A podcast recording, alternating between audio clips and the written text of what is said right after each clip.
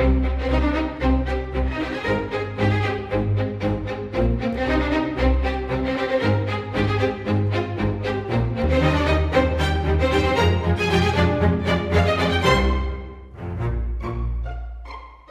Helena, como podemos então eh, tentar, pelo menos, eh, descodificar essas questões eh, políticas à volta desta história destes três portugueses que estão agora convertidos?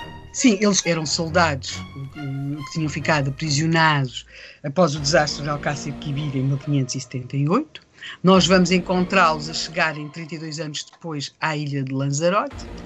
E estamos a falar de Gaspar Ramos eh, de Sebastião Pais da Veiga e Simão Mendes, mas também estamos a falar de Solimã Jafar e Redwan, portanto são os nomes que eles adotaram quando se converteram ao Islão, algum tempo depois de terem sido feitos prisioneiros, e percebemos também como estes homens vão ganhar ascendente nas cortes nas quais passaram a viver, sobretudo no caso de Sebastião Pais da Veiga, que vamos encontrar como cobrador de impostos, uma espécie de tesoureiro mor do sultão. Eles, quando chegam um, ehm, a Lanzarote em 1610, uh, eh, vão acompanhados uh, por outras pessoas, uh, nomeadamente por outros renegados. Um deles, por exemplo, Luís Barreto, que era, não era um soldado perdido Dom Sebastião, aliás, ele era mais novo que os outros e, e até tinha sido aprisionado 10 anos depois, naquilo que era muito comum acontecerem este tipo de aprisionamentos, que foi numa viagem.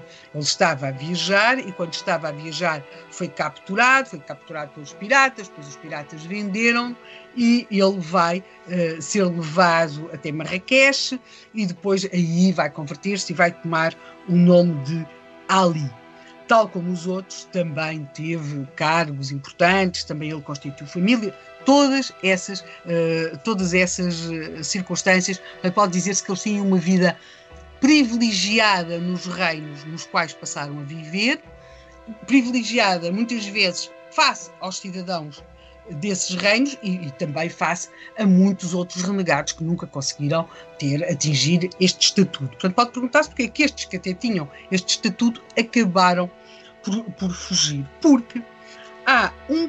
E pensa-se que será a tal que se deve esta fuga, ou este aparecimento deles em Lazarote, é que temos de perceber que começa a haver grandes lutas nas cortes de Ahmed al-Mansur e do, e do Mulay Sheikh. Eles, sobretudo estes homens, tinham estado com Mulay Sheikh.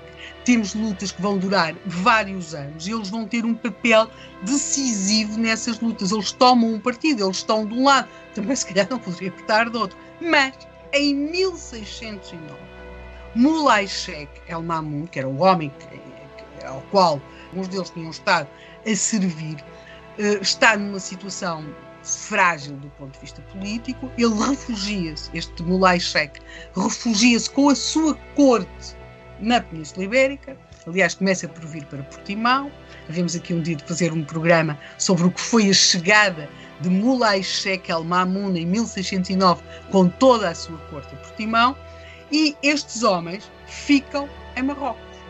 Ora, eles já tinham sido soldados perdidos de Dom Sebastião, e agora estavam quase, quase, quase a tornar-se em uh, funcionários perdidos de Mulay Sheikh. E isso é que ia ser provavelmente um dos momentos mais difíceis da sua vida. Há depois ali um momento em que eles ainda prestam fidelidade uh, a um outro sultão, mas a verdade é que quem vem a ganhar, é todo um enredo muito complicado, mas quem vem a ganhar que é Brahim, eles sabiam que a sua vida estava claramente em risco com esse homem. Uhum. E, portanto, o que eles fazem é, naquilo que seria uma ida ao encontro com o novo Senhor, eles, quando chegam a Agadir, entram numa, numa caravela que ali estava, que era uma caravela portuguesa, que tinha sido levada, tinha sido aprisionada e que estava ali, e em vez de fazerem a viagem ao encontro do seu novo Senhor, porque eles não sabiam muito bem que fim é que lhes reservava, eles embarcam e fogem e vêm então para Lanzarote. E quando chegam a Lanzarote, estamos em 1610, o que eles vão fazer é entregar-se à Inquisição, porque uh, eles chegam a Lanzarote como renegados, ou seja, cristãos, se tinham convertido ao Islão e eles agora ainda vão ter de passar por outra prova, que é provar à Inquisição espanhola que sempre se tinham mantido fiéis ao cristianismo. Eles têm a necessidade de andar permanentemente a mudar de estatuto. É uma questão de sobrevivência e a sobrevivência manda muito, não é? Oh, semana.